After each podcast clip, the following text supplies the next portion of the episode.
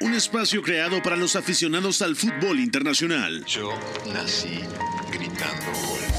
Un proyecto radiofónico informativo, analítico y reflexivo, No tengo nada de original. en el que un grupo de periodistas repasan la actualidad del fútbol en cada rincón del planeta. Todos los bebés se asoman al mundo gritando gol.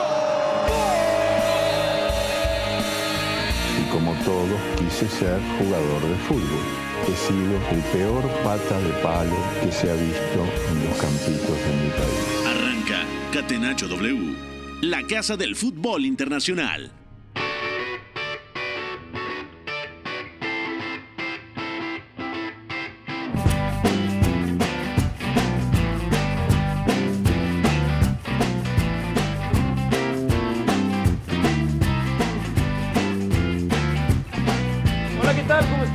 Bienvenidos a una edición más de Catenacho W, Catenacho del lunes 13 de noviembre del 2023. Soy Pepe del Bosque y les doy la bienvenida. Vamos a repasar lo más destacado del fin de semana en el fútbol internacional. Ya viene Beto González, también Iñaki María desde España. Eugenio Tamés, ¿cómo estás? Te doy la bienvenida.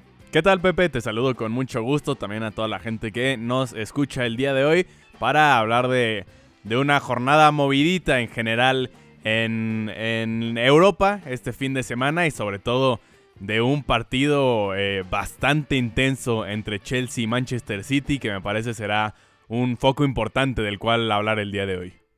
Totalmente de acuerdo. Ya platicaremos de ese partidazo en la Premier League. Beto González, ¿cómo estás? Te mando un fuerte abrazo. También hubo partidos relevantes en España. Ha ganado el Madrid, ha ganado el Barça, también el Atlético de Madrid y en la punta el sorprendente Girona.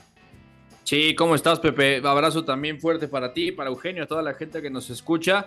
Sí ganan los líderes, pero la sensación, el Madrid, bueno, más holgado, el Girona que sigue sacando los puntos, pero un Barça que también ya lo analizaremos, no se siente cómodo y está muy claro que a pesar de que hay varias individualidades, el equipo sufre colectivamente.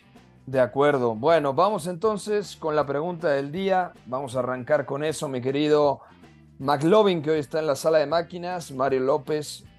Vamos para allá. La pregunta del día. Non poteva farlo venire dagli Stati Uniti senza farlo giocare. Catenacho W.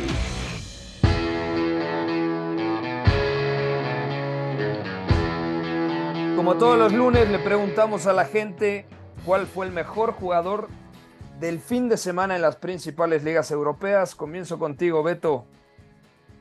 Bueno, mm, yo me quedaría con, con Erling Haaland, pero no tanto por su impacto en el juego del City en sí, sino por lo fino que estuvo de cara al arco y luego porque también, bueno, directamente participa en tres de los cuatro goles del City. Se puede decir que es de lo mejor del equipo y eso tiene mucho que ver con lo que hace el Chelsea, ¿no? Hacer que Erling Haaland se vuelva de lo mejor del City es que lo estás desnaturalizando, ¿no? Que es lo que logró el Chelsea por varios tramos de partido.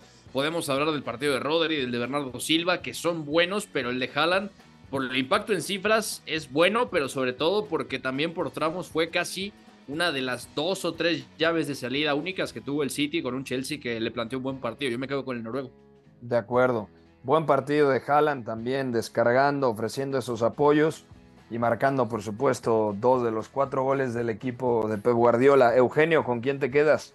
Yo me voy a ir a Madrid y me voy a quedar con Vini Jr. Me parece que Vinicius da eh, el mejor partido que ha tenido desde que regresa de lesión. Sabemos que le había costado un poquito al menos encontrar ese ritmo, pero frente al Valencia eh, se ve como en sus mejores momentos, desequilibrante, definidor sobre todo, anota un gol con el pecho, un, un gol bastante curioso Medio lanzándose sobre el balón, medio gol de, de Rodrigo y después anota un golazo disparando desde fuera del área con potencia a la base del poste. En general, Vini generando mucho peligro. Y sí, como mencioné, lo, vimos como en sus mejores días. Así que rescato lo del brasileño frente al Valencia.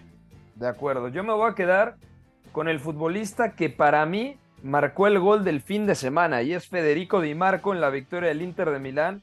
Si no lo han visto, revísenlo, busquen el video en X, en Instagram, en TikTok, como en algún resumen en YouTube que seguramente se pueda encontrar de la victoria del Inter, pero hace un gol tremendo, Loquísimo. partiendo casi del medio campo Sí. porque así lo intenta, porque además mira de reojo, se da cuenta que el arquero rival está adelantado y luego aprovecha su fino golpeo con pierna zurda para marcar uno de los goles eh, más bonitos en lo que llevamos de temporada. 56 Eh, metros de distancia ese disparo, por cierto.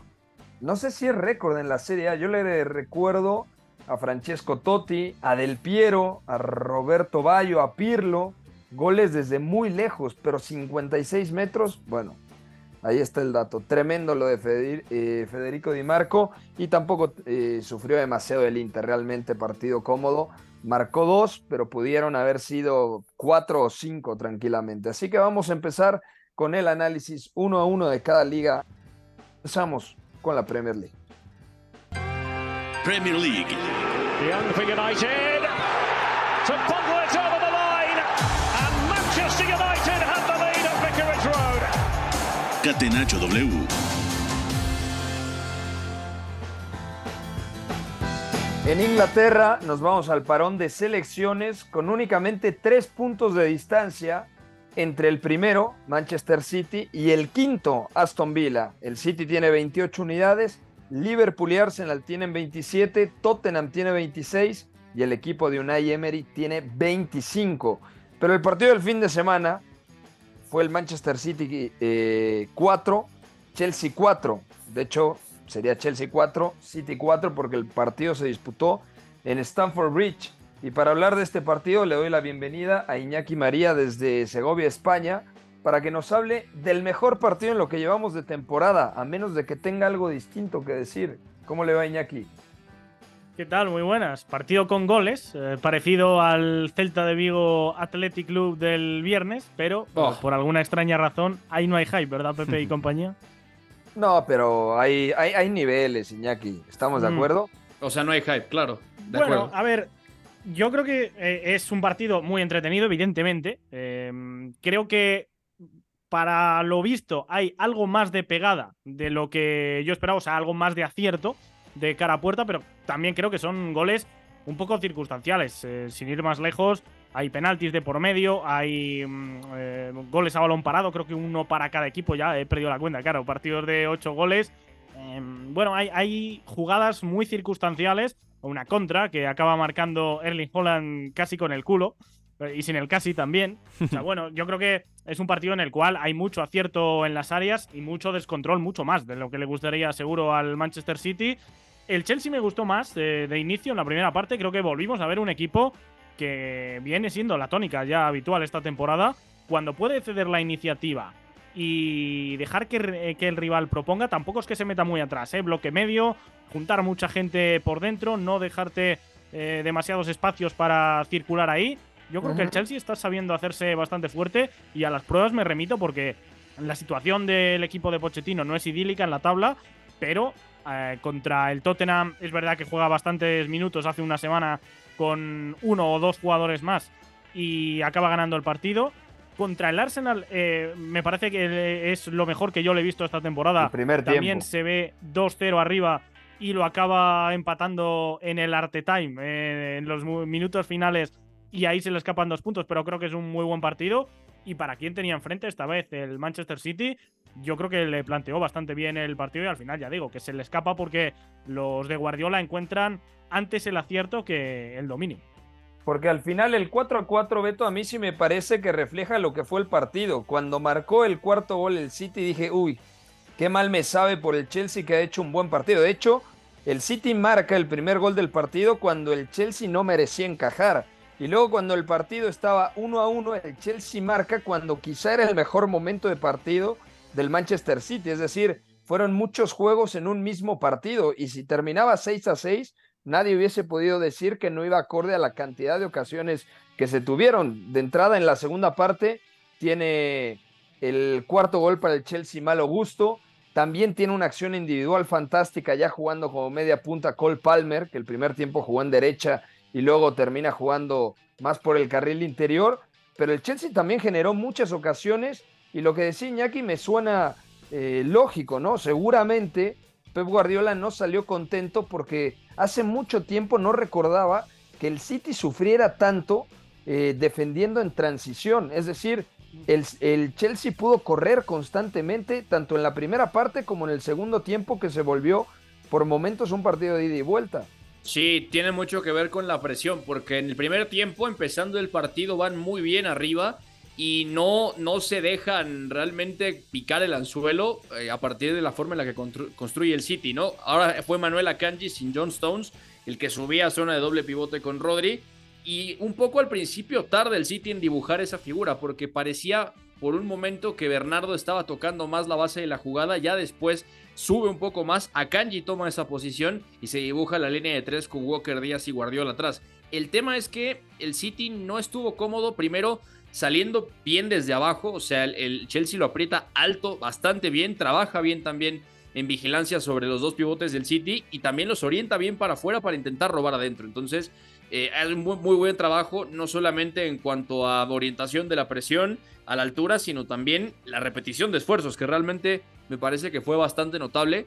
Y cuando el Chelsea se tuvo que replegar más atrás, cuando el City lograba juntar pases por fuera y venir adentro con más seguridad, la verdad es que estuvieron bastante bien y lograron correr mucho, sobre todo del lado derecho del ataque de, bueno, del lado derecho de la defensa del City, ¿no? Sobre todo poniendo a correr hacia atrás a Rubén Díaz y a Kyle Walker, y que incluso muchas veces Phil Foden para tener que ahí ayudar a, Walker cerrando de lateral, tenía que acompañar y tenía que también mirar lo que estaba pasando con Marco Curella, ¿no? Que también se proyectaba por fuera y dejaba a Sterling un poco más por adentro. Entonces, sufre el City ahí, pero también tiene un tramo el City donde logra encontrar calma, donde encuentra pausa y, ciertas secuencias de pase muy positivas con Bernardo Silva bajando un poquito más cerca de Akanji y después llegando más arriba, luego activando a Doku en el mano a mano con Rhys James, que me parece que ha estado muy bien contra el belga.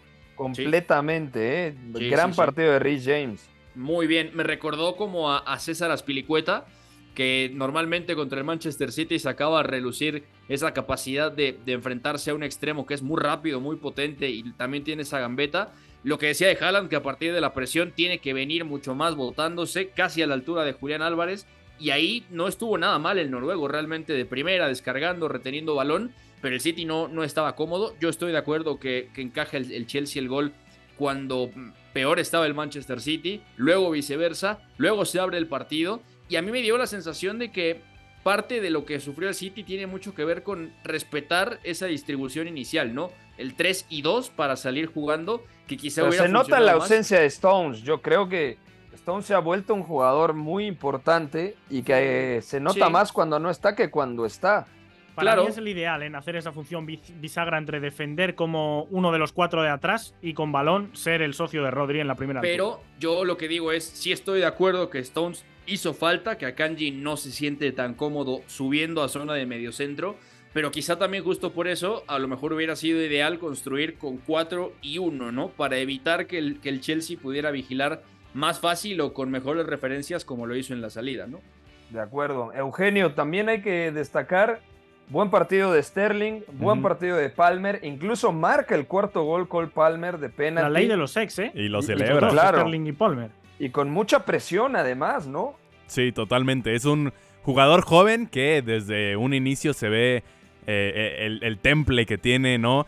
Él, se notaba la, intensidad que, con el cual quería jugar este partido en específico. Por eso pide ese balón al final para anotar el tanto del 4-4. Y eh, también destacar, quería destacar igualmente lo de Rhys James, que me parece que, que da un juegazo, ¿no? Importante para el Chelsea recuperar a este jugador después de ser intermitente con lesiones para que sea uno de los mejores laterales derechos de, la Premier como lo ha sido, como lo ha sido también incluso del mundo. Entonces es importante que regrese a su nivel y, da un partidazo eh, justamente contra el Manchester City, anulando primero a Jeremy Doku, como mencionaban, y después también al propio Jack Grealish que entra de cambio en la segunda parte por Jeremy Doku.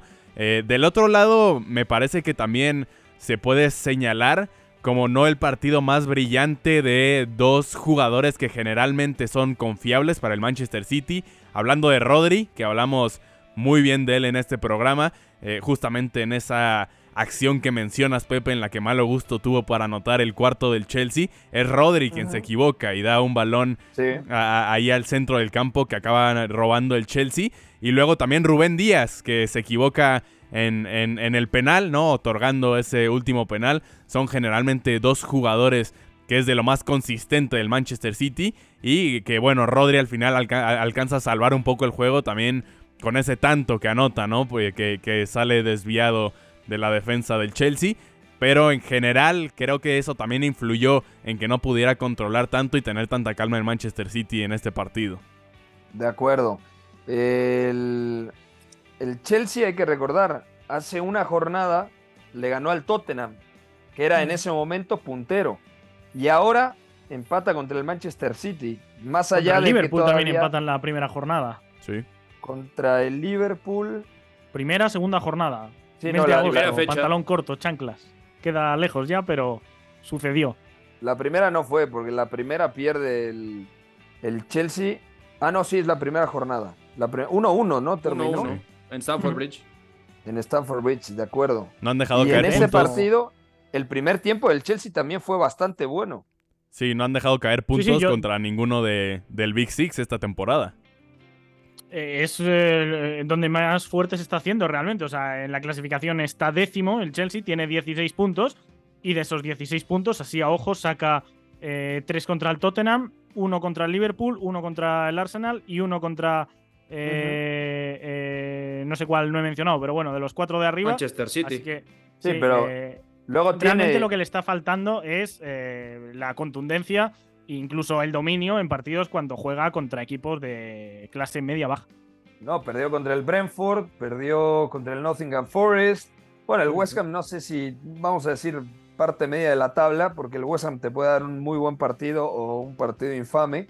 Eh, también contra el Bournemouth empató. O sea, esa irregularidad del Chelsea. Contra el Aston Villa perdió en casa, si no mal recuerdo. Perdió 1-0. Creo que ese partido fue en Stamford Bridge, el de la expulsión de- del lateral francés, malo gusto. Y por eso el Chelsea está en la décima posición con 16 unidades, todavía eh, alejado de los puestos de Champions. Eh, Beto González, ¿qué otra cosa podemos destacar de esta jornada 12, en donde el Wolverhampton le ha ganado merecidamente al Tottenham 2 a 1? Y Pablo Sarabia, protagonista, porque entró para revolucionar el partido con gol y asistencia en los instantes finales. El Arsenal ha, ha ganado 3 a 1, empató el Burnley momentáneamente al 54, pero dos minutos después eh, Saliba marca el 2 a 1, el 3 a 1 definitivo lo hace Sinchenko. El United ha ganado contra el Luton Town, otro partido complicado, pero bueno, es importante ganar para el Manchester United que suma ya 21 unidades. El Everton ha ganado 3 a 2 contra el Crystal Palace. El Aston Villa no tuvo demasiados problemas para derrotar 3 a 1 al Fulham con una exhibición tremenda de John McGinn. El Brighton ha vuelto a dejar puntos. Ojo, la racha del Brighton es negativa. No ha ganado en los últimos cinco partidos. Tiene cuatro empates, tres consecutivos, una derrota además. Y el Liverpool, para mí, polémica arbitral durísima en ese partido, porque se, eh, se debió de haber ido expulsado el japonés Wataru Endo. Termina ganando 3 a 0 contra el Brentford. ¿Qué es lo que más destacas? Y además, bueno, por supuesto, el 3 a 2 del West Ham contra el Nottingham Forest. Ya sabíamos que un partido con eh, David Moyes más Steve Cooper, o podía ser un 0-0 rotundo o un partido de 5 goles. Sí, de acuerdo. Eh, Hay que empezar por destacar lo de Raúl Jiménez, obviamente. 612 días me parece que es lo que corta la racha sin anotar en Premier. Y digo, el Fulham no está bien, es un equipo con varias complicaciones, le cuesta generar también situaciones de gol, pero la paciencia que ha tenido Marco Silva con Raúl te deja ver exactamente lo que piensan de él, lo que esperan de él en el cuerpo técnico, y al final no acaba marcando en una situación donde él haya realmente tirado de lo que se esperaba de él, pero ha llegado de frente, ha llegado con ventaja, nada más la tiene que empujar. El equipo... Estuvo cerca pues, de anotar o- o- otro, otro. gol, ¿no? El, el- De acuerdo. el 2 a 1 momentáneo. El 2 a 1, sí, pero vaya, Raúl fue de lo mejor en un Fulham que claramente no está jugando bien. Me parece que estuvo moviéndose bien, sobre todo sin balón. No tanto así descargando de primera, pero vaya, fue un partido que le permite aliviar mucha presión a Raúl. La exhibición de John McGinn, que es brutal también, muy buena, como volante por la derecha, sobre todo en ese 4-2-2-2, jugando a la altura de Yuri Tillemans, detrás de David y Watkins. Es muy, muy rescatable. Y el Aston Villa, otra vez, ¿no? O sea, mostrando que tiene los recursos, mostrando la pizarra de Meli, es competitivo y además se sacudió la derrota que se había llevado contra el Nottingham Forest, ¿no? Que fue bastante inesperada. Entonces, ahí hay varias cosas a anotar. El Manchester United que ganó por la mínima y a mí me hay un dato que me sorprende bastante, ya se venía avisando, pero no había podido cuadrarse por distintas situaciones y porque el equipo no estaba bien. La exhibición de Víctor Lindelof, por cierto, jugando de central izquierdo, me parece que fue bastante buena. Pero vaya, con la victoria por la mínima, que además el gol lo hace Lindelof, Eric Ten Hag se convirtió en el entrenador que más victorias ha alcanzado o que más rápido ha llegado, mejor dicho, a las 30 victorias en, en 50 partidos. Es el que más ha ganado en 50 partidos dirigiendo al Manchester United en Premier. Y le preguntaron por eso y dijo, bueno, no está mal, pero el equipo no está jugando bien. Entonces, son conscientes de eso pero alivia bastante presión también para el United después de lo que pasó en Copenhague, ¿no? De acuerdo. También había un datazo tremendo de Mo Salah, no sé si lo vieron, de 15 partidos consecutivos como local, eh, anotando. Eh, ahora se los digo exactamente cómo es el dato, que solo tres futbolistas han marcado o asistido en 15 partidos consecutivos en casa en la historia de la Premier League. Eh, lo consiguió Alan Shearer en 18 ocasiones, Thierry Henry en 17, Mo Salah en 15. Y esto, bueno, se puede seguir extendiendo, ¿no? Yo creo que el día que se vaya Salah de Anfield, vamos a, poder decir que ha sido mm, uno de los mejores futbolistas en la historia del equipo Red, Iñaki.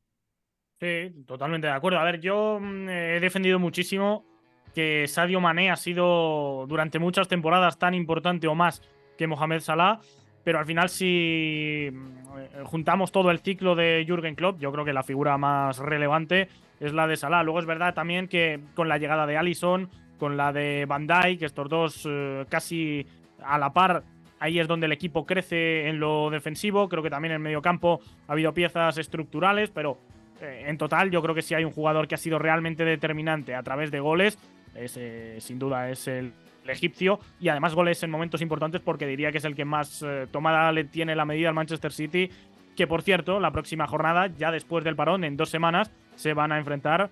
No sé si ya sigue, si sigue siendo el clásico moderno o no pero ese City Liverpool que de nuevo enfrenta al primer y al segundo clasificado de la Premier. De acuerdo. Pues vamos a dejar entonces aquí el tema de la Premier League y cambiamos para repasar rápidamente lo más destacado de la Bundesliga. Thomas Müller, check которого сегодня началась победа. Bundesliga. Catenacho W. И Бундеслиги я не исключаю, что и мира вообще. En la Bundesliga sigue puntero el Bayer Leverkusen. Iñaki, me quedo contigo. Porque ha ganado 4-0 a un Unión Berlín que lo está pasando realmente mal. Y de momento es último clasificado por detrás del Mainz y el Colonia. Sí, el equipo que está jugando Champions encadena una nueva derrota. No recuerdo si son ya 14 derrotas consecutivas. Bueno, es una pena lo que le está pasando a la Unión Berlín, que tuvo mucho mérito al clasificarse a la Copa de Europa y de repente, pues eh, no ha podido compensar, no ha podido estar eh, efectivo en dos torneos, ¿no? Y en la Bundesliga le ha metido un repaso el Bayer Leverkusen, otro buen partido de Wirtz, gran anotación de Grimaldo. Y el 4-0 igual se queda corto porque Boniface tuvo otras dos ocasiones clarísimas de gol. Son eh, de los últimos 14 partidos, 13 derrotas y un empate, que es eh, justo el de la semana pasada en Napoli. Eh, empate a uno. Vaya, la situación es dramática, más no poder. Yo creo que si no contextualizamos que Urs Fischer es el eh, entrenador que les asciende hace 3-4 temporadas, que se mete primeramente en Conference League y compite bastante bien, que después en Europa League eh, replica más de lo mismo y que ahora está jugando la Champions por primera vez en su historia, si no nos explicaría que el técnico estadounidense siguiera en su cargo. Aún así, yo digo que em, no son derrotas todas tan catastróficas como la de este fin de semana. Hay muchas que son por un gol de diferencia, resultados cortos, que sobre todo le ha faltado pegada al equipo y hay mucho 1-0, 0-1 en contra. Pero bueno, realmente es difícil eh, defender algo del Union Berlin, que yo creo que es el equipo que peor o, que más ha empeorado eh, respecto a la temporada pasada. Y el más mejorado, claramente, me parece el Bayer Leverkusen, Y individualmente diría que lo de Grimaldo, yo creo que no lo hemos visto venir ninguno. No sé si puede ser directamente el mejor fichaje del verano o no. Eh, Convocado con España, por cierto, que ya lo dejaba caer yo el jueves, que me, me parecía Ya que era complicado eh, de sostener. Eh, se ha caído Alejandro Valde en su lugar. eh, veremos a ver por qué pasa, porque Gallá se fue con molestias en el partido contra el Real Madrid. Pero bueno, eh, el Bayer Leverkusen sigue a lo suyo, el Union Berlin sigue a lo suyo. Y el que ha vuelto para eh, mantener una dinámica es nuestro queridísimo amigo Serú Girassi, que estuvo lesionado eh, después de ser Pichichi. Ahora ya no es Pichichi porque Harry Kane eh, está reventando todas las estadísticas. Lleva 17 goles. La temporada pasada, en 34 jornadas, el Pichichi se lo repartieron en Kunku y Fulkrug 22. con 16. Sí. Bueno, pues 17. en 11 jornadas, Kane ya sería Pichichi. Eh, respecto a los números del pasado curso, a ese nivel va lo del inglés. Y así, vamos a ver si da guerra o no, pero por lo pronto lo que sabemos es que ha regresado y en el momento que ha regresado, el Stuttgart ha vuelto a sacar una victoria. No, tremendo. Y además, eh, lo del Stuttgart, triunfo importantísimo contra el Borussia Dortmund, merecido además, y ha sido quizá el peor partido de la temporada del Borussia Dortmund, porque en el primer tiempo le pasa por encima el Stuttgart, termina marcando Fulkrug, luego empata eh, el que está seguido del Brighton, este Undav, y luego Girassi, que entró de cambio al ochenta y tantos, marca el 2 a 1, pero el Stuttgart pudo marcarle 3, 4 goles más a un Borussia Dortmund planísimo en ataque. Y además el Borussia Dortmund de momento se queda en la quinta posición con 21 unidades. Leipzig tiene 23, Stuttgart es tercero con 24, Bayern segundo con 29 y el mejor arranque en la historia de la Bundesliga, el Bayer Leverkusen, primero con 31 de 33 puntos posibles. Increíble lo que está haciendo el equipo dirigido por Xavi Alonso. Nosotros vamos a una pausa, al regresar platicamos de la Serie A italiana y también de la Liga Española. Pausa, están escuchando Catenacho W, no se despegue. El triunfo debe ser también la consecuencia de una superioridad moral, no solamente futbolística. Si en el triunfo no están implícitos los recursos, si los recursos nos dan igual, estaríamos dándole a la sociedad un mensaje terrible. Somos la resistencia. Catenacho W. La casa del fútbol internacional.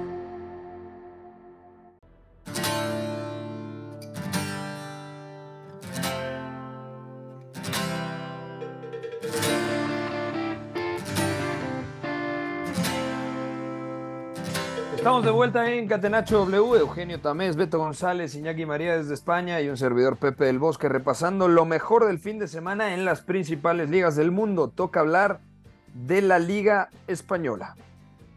La Liga. Con el balón en bandeja de plata, gol. Marca el Atlético de Madrid, sociedad ilimitada. Catenacho W. Este fin de semana el Barcelona ha ganado dos goles a uno al Deportivo Alavés, pero no ha jugado bien, como no ha jugado bien las últimas semanas o desde la primera parte contra el Real Madrid.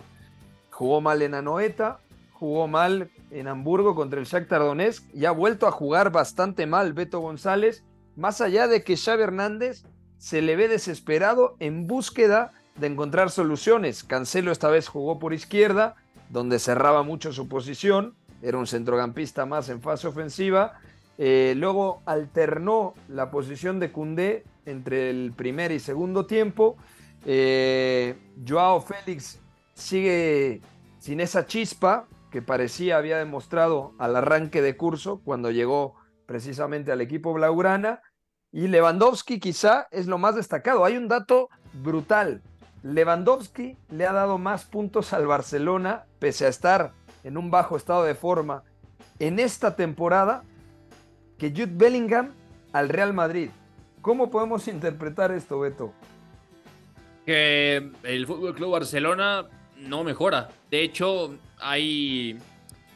A mí me parece que no solo no es que no mejore, sino que directamente Xavi Hernández está amparando mucho el juego del equipo a la calidad individual que ahora sí tiene. Y eso es un gran problema porque sí tiene grandes jugadores, sí tiene futbolistas que son técnicamente muy capaces, que son muy inteligentes, son diferenciales, pero no es suficiente, ¿no? Incluso el equipo con más talento en el mundo necesita cierto orden, ¿no? Necesita cierta estructura, ciertas ventajas, ¿no? Por mínimas que sean. Y este Barça, lejos de generarlas, las mata para su propio equipo, ¿no? A mí me parece que es algo bastante grave porque no hay correcciones tampoco a partir de esto, ¿no?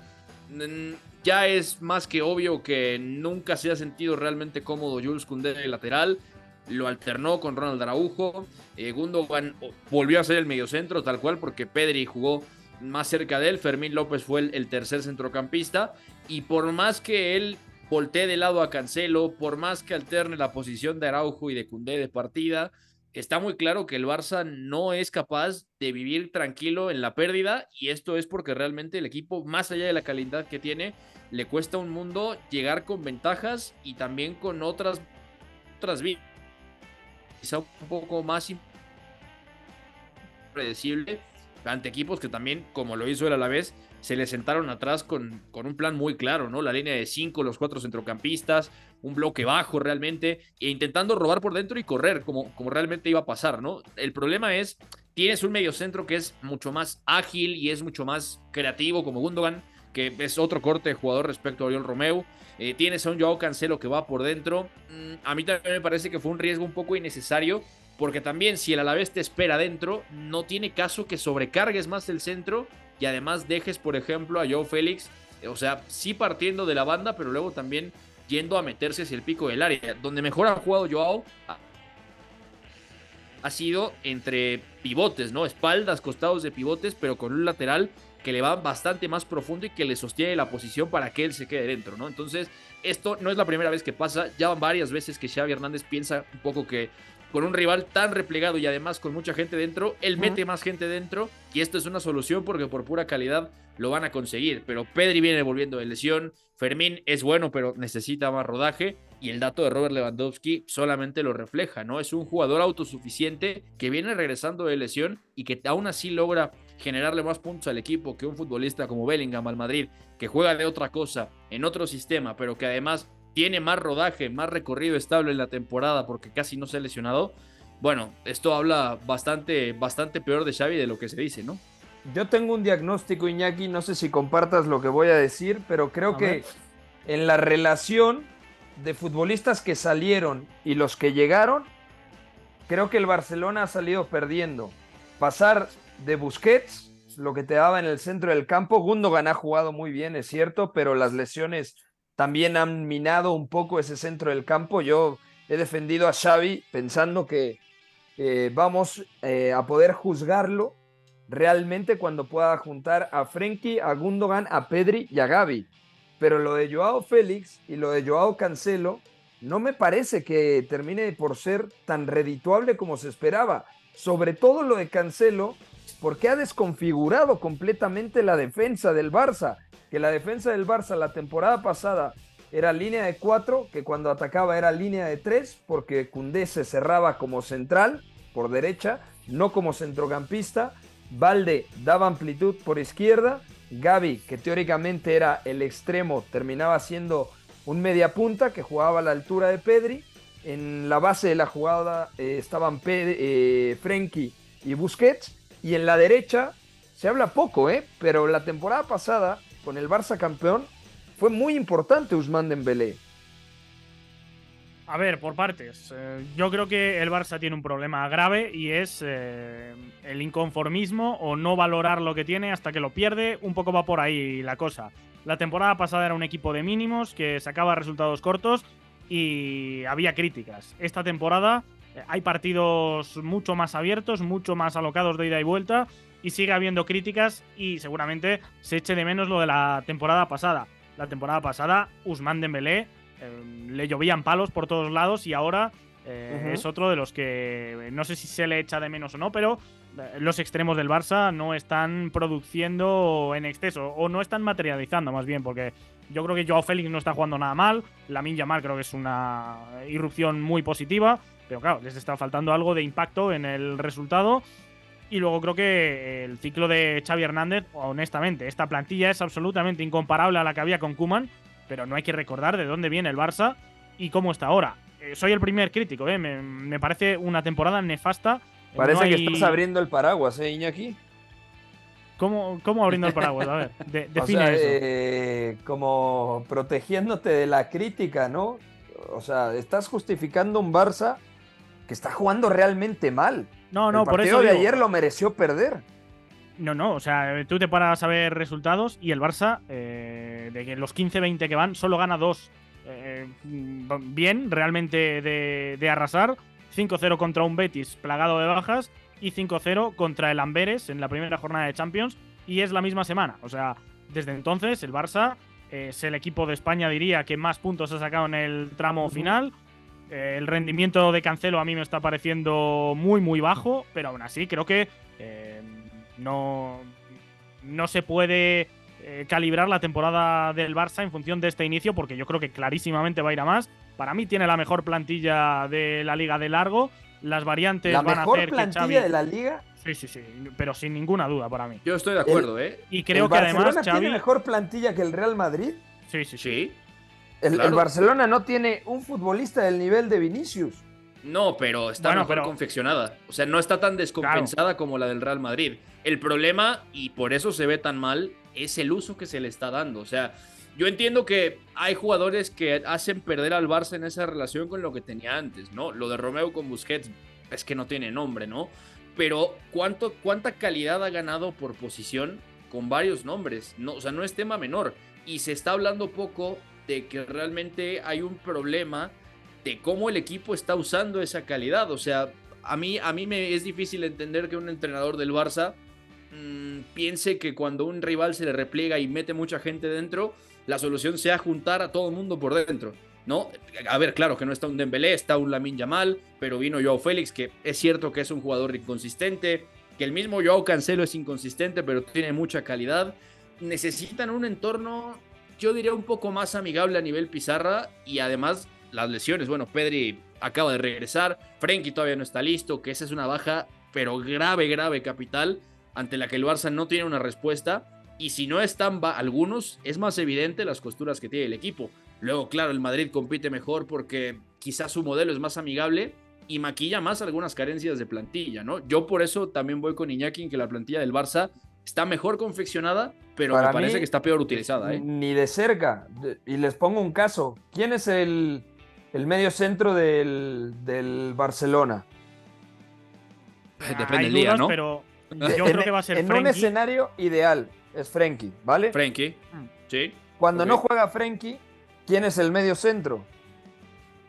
Era Romeo, yo Romeo- creo que ahora mismo ya es Gundogan.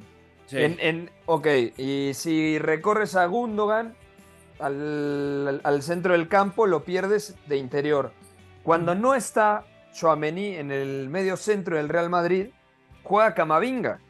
Y cuando no está ni Chouameni ni Camavinga, puede jugar Tony Cross.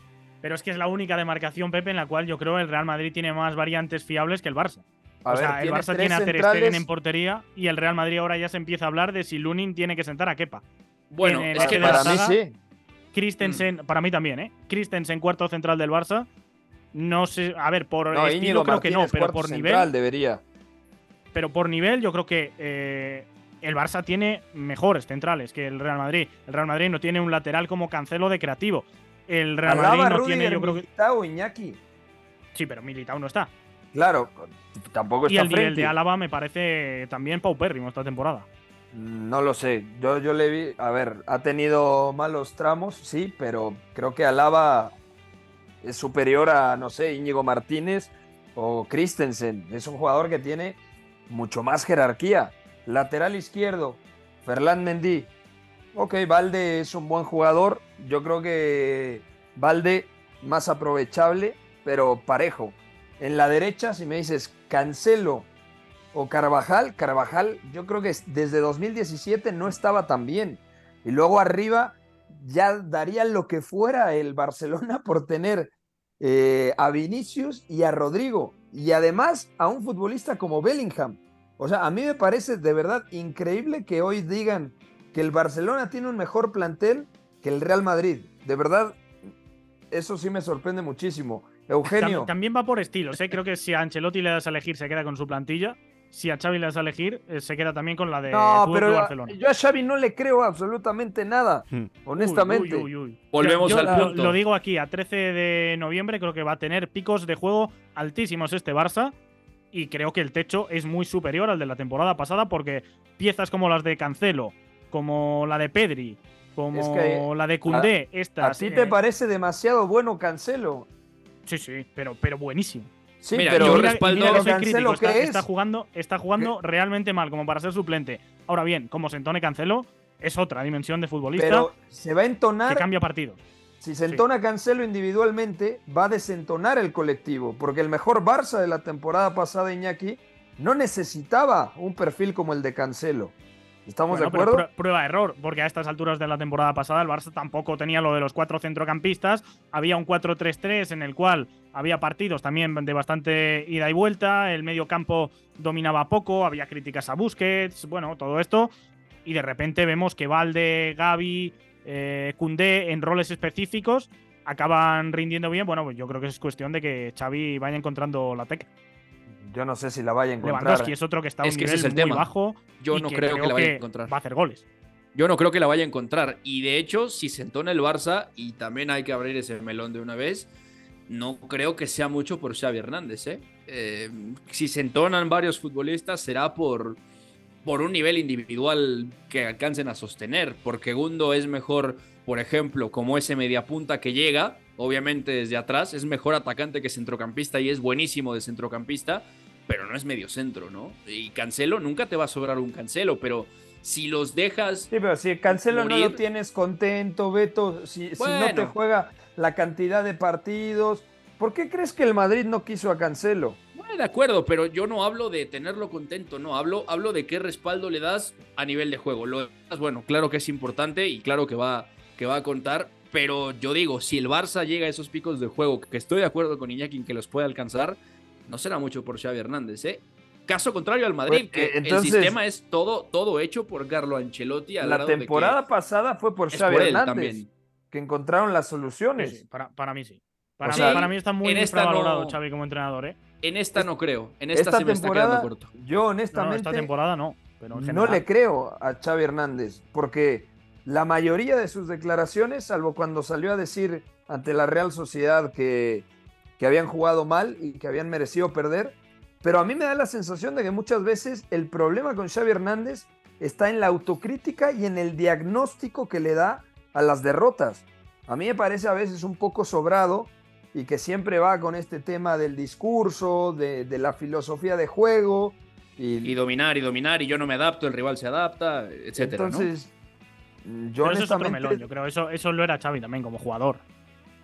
Pero claro, pero como jugador ha sido uno de los Como mejores entrenador es otra cosa. de la historia. Necesitas otra cosa.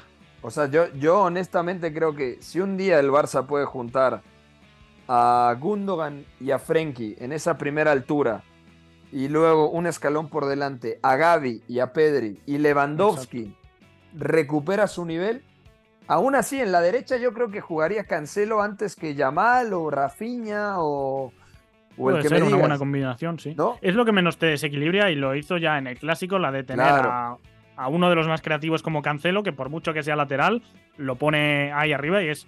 eh, Yo creo que los cuatro centrocampistas, eh, esos mencionados, van a sentarse. Lewandowski está mal, pero las alternativas, honestamente, a mí me parece que no son para sentar a- al polaco, al menos hasta que llegue Víctor Roque, ahí veremos, pero lo- los Ferran y Joao Félix como nueve, a mí me parece que no dan para sentar a, a Lewandowski, así que creo que eh, en los que ha mencionado Pepe, esos cinco y luego ya depende del partido un poco ver cuál es el extremo diestro, por ahí va a ir la columna vertebral y el once titular del Barça, sí. Y luego Joao Félix, que era el traje a la medida, que parecía que se estaba sentando. A mí Joao Félix, por ejemplo, el partido contra el Alavés, parece que puede hacer suyo el equipo y luego desaparece 25 minutos. O sea, yo creo que es un futbolista con mucho talento, pero al que le falta también muchísima, quizá el término es determinación o Consistencia, sí. regularidad, pero también un poco de agresividad. Y entiendas en el buen sentido. Pero bueno, el Barça, el Barça gana jugando mal. El Madrid ha ganado también. Un partido que yo creo que el 5 a 1 no refleja lo que fue Para nada. el trámite del encuentro, sobre todo en la primera parte, Iñaki, porque el Valencia tuvo al menos tres ocasiones claras de gol y en dos de ellas intervino muy bien el arquero ucraniano Lunin. Tiene tres Hugo Duro, que es el que acaba marcando en el descuento, el que maquilla la manita ya. Eh, canterano del Real Madrid, por cierto, este Hugo Duro llegó a debutar en el primer equipo. Y en el Real Madrid, efectivamente, no vimos a Rudiger, que la temporada pasada nos dejó bastante fríos, pero esta, yo diría que sin Militao está siendo el jerarca de esa línea de tres. Nacho, muy pocos minutos, Álava lo mencionado, nivel muy bajo. Carvajal en el minuto 2 marca un gol de volea con la izquierda después de un control orientado con el que ya regatea a. El nivel del lateral a mí me parece que es pletórico, el mejor de su carrera, al menos en este tramo de la temporada. Y luego creo que es el gran partido de Vinicius y de Rodrigo. Doblete para los dos, dos asistencias también de Rodrigo, que está implicado en cuatro de los cinco goles y que incluso tiene jugadas creativas de fantasía, tocando a pocos toques yo creo que necesitaban un partido así, es la nota positiva, pero sí que es verdad que Andriy Lunin tiene que sacar varias y lo que tocábamos antes por encima lo corroboro. A mí me parece que Lunin está ofreciendo mejor nivel esta temporada que Kepa y va a tener un debate encima de la mesa Ancelotti en el momento que regrese el próximo mes el portero del, del Chelsea. De acuerdo. Y ya por último, antes de pasar con Eugenio y la Serie A italiana, eso el rombo parece que ya quedó en el olvido, ¿eh? Es 4-4-2. Brahim, mucha libertad por el costado de la izquierda. A veces se cierra, pero es 4-4-2. Brahim en un lado, Valverde en el otro, doble pivote y luego libertad para Vinicius que parte de la izquierda, sí, y Rodrigo que parte de la derecha. Pero eh, hay que ver qué es lo que pase cuando regrese a la titularidad Jude Bellingham. Por último, bueno, el Atlético de Madrid también hay que decirlo, ha ganado 3 a 1, el Girona ha ganado 1 a 2, eh, victoria clave porque además empezó perdiendo con la anotación de Álvaro García al minuto 5, Dovic marcó al minuto 42 después de una buena asistencia de Sigankov y Sabiño al 66 marcó el 1 a 2 definitivo. Hablamos mucho del Madrid, del Barcelona, también del Atlético, pero el Girona después de 13 jornadas sigue líder de una de las mejores ligas del mundo. Es una historia sin duda tremenda. Así que dejamos acá eh, la península ibérica y vamos a la Serie A italiana. Serie A. Milinkovic. Dentro a cercare immobile. Col destro. Battuto Bizzarri. La ribalta la Lazio. Catenaccio W. In vantaggio. Eugenio Tamés, cuéntanoslo absolutamente todo. Ha ganado la Juve, perdió el Napoli. Ojo con la situación con Rudy García, la Lazio y la Roma. Mm, partido descafeinado. No he tenido todavía el tiempo de ver el derby de la capitale. Y el Inter de Milán, el Inter sigue puntero después de ganar 2 a 0 al Frosinone con anotaciones de Federico Di Marco y de Hakan Chalanoglu. Sí, también eh, empata el Milan 2 a 2 con el Leche. Eh, la Juve que rescata una victoria de, dos goles a uno y se empiezan a alejar en la tabla justamente el Inter y la Juve como los dos grandes candidatos en, en esta campaña, considerando que lo del Napoli que no arrancaron tan mal, lo mismo con el Milan se están cayendo y la situación que mencionabas Pepe de Rudy García, eh, varios reportes indican que iría ya de salida esta misma semana eh, porque ya tiene eh, Aurelio de Laurentiis el candidato para sustituirlo, que sería Igor Tudor, el croata, que ha tenido paso por Elas Verona, que su último equipo fue el Olympique de Marsella. Todo indica que ha aceptado un contrato de un año y sería el nuevo director técnico del Napoli. La verdad es que desde un principio se veía complicada la labor para Rudy García. Eh, nunca pudo establecer una idea clara de juego. Eh, tras la salida de, Spalletti se vio un, claro bajón de calidad en cuanto a, tanto individual como en colectivo para este Napoli. Y eh, por lo mismo Rudy García va a salir bastante temprano después de 12 jornadas de este Napoli y llega Igor Tudor. Quería él un contrato más largo el croata, pero los eh, reportes indican que se va a conformar por el contrato de lo que resta del año, así que será interesante ver si logra levantar un poco este Napoli. Es que es una gran oportunidad, ¿no? Al final te dan el equipo que ganó el Scudetto, que va a avanzar a octavos de Champions, si no hay alguna sorpresa, pero va a estar ahí. Yo creo que será interesante, Iñaki. Sí, a ver, para mí ha perdido una pieza capital atrás. Eh, se habla de ello bastante, pero creo que menos de lo que deberíamos. Kim Min Jae era absolutamente trascendental para entender el crecimiento del pasado curso. Y luego Víctor Osimhen también se ha tenido que perder algún partido más de la cuenta. Yo creo que este Napoli sigue teniendo eh, un techo importante. Creo que es uno de los dos grandes candidatos junto al Inter a ganar la Serie A. Pero sí que creo que va a ser casi imposible replicar el rendimiento del pasado curso. Otro que suena, por cierto, que a mí me ha sorprendido bastante, es Fabio Cannavaro, que lleva ya varios años de trayectoria como entrenador, pero que en la Serie A no ha tenido experiencia. Tiene además un currículum muy raro, con eh, un par de clubes en China, en la selección también tiene un interinato. Eh, en varios países asiáticos, creo que Emiratos Árabes Unidos es uno. En el Al Nassr de Cristiano Ronaldo también estuvo eh, algunos partidos. Luego entrena al Benevento en Serie B, es otro de los que suena, pero sí, lo más coherente sería pensar en que llegase Igor Tudor, que en Marsella desde luego lo hizo bastante bien. De acuerdo. De momento el Inter es puntero con 31 unidades. El Napoli es cuarto con 21, es decir, le saca 10 puntos el Inter al conjunto partenopeo.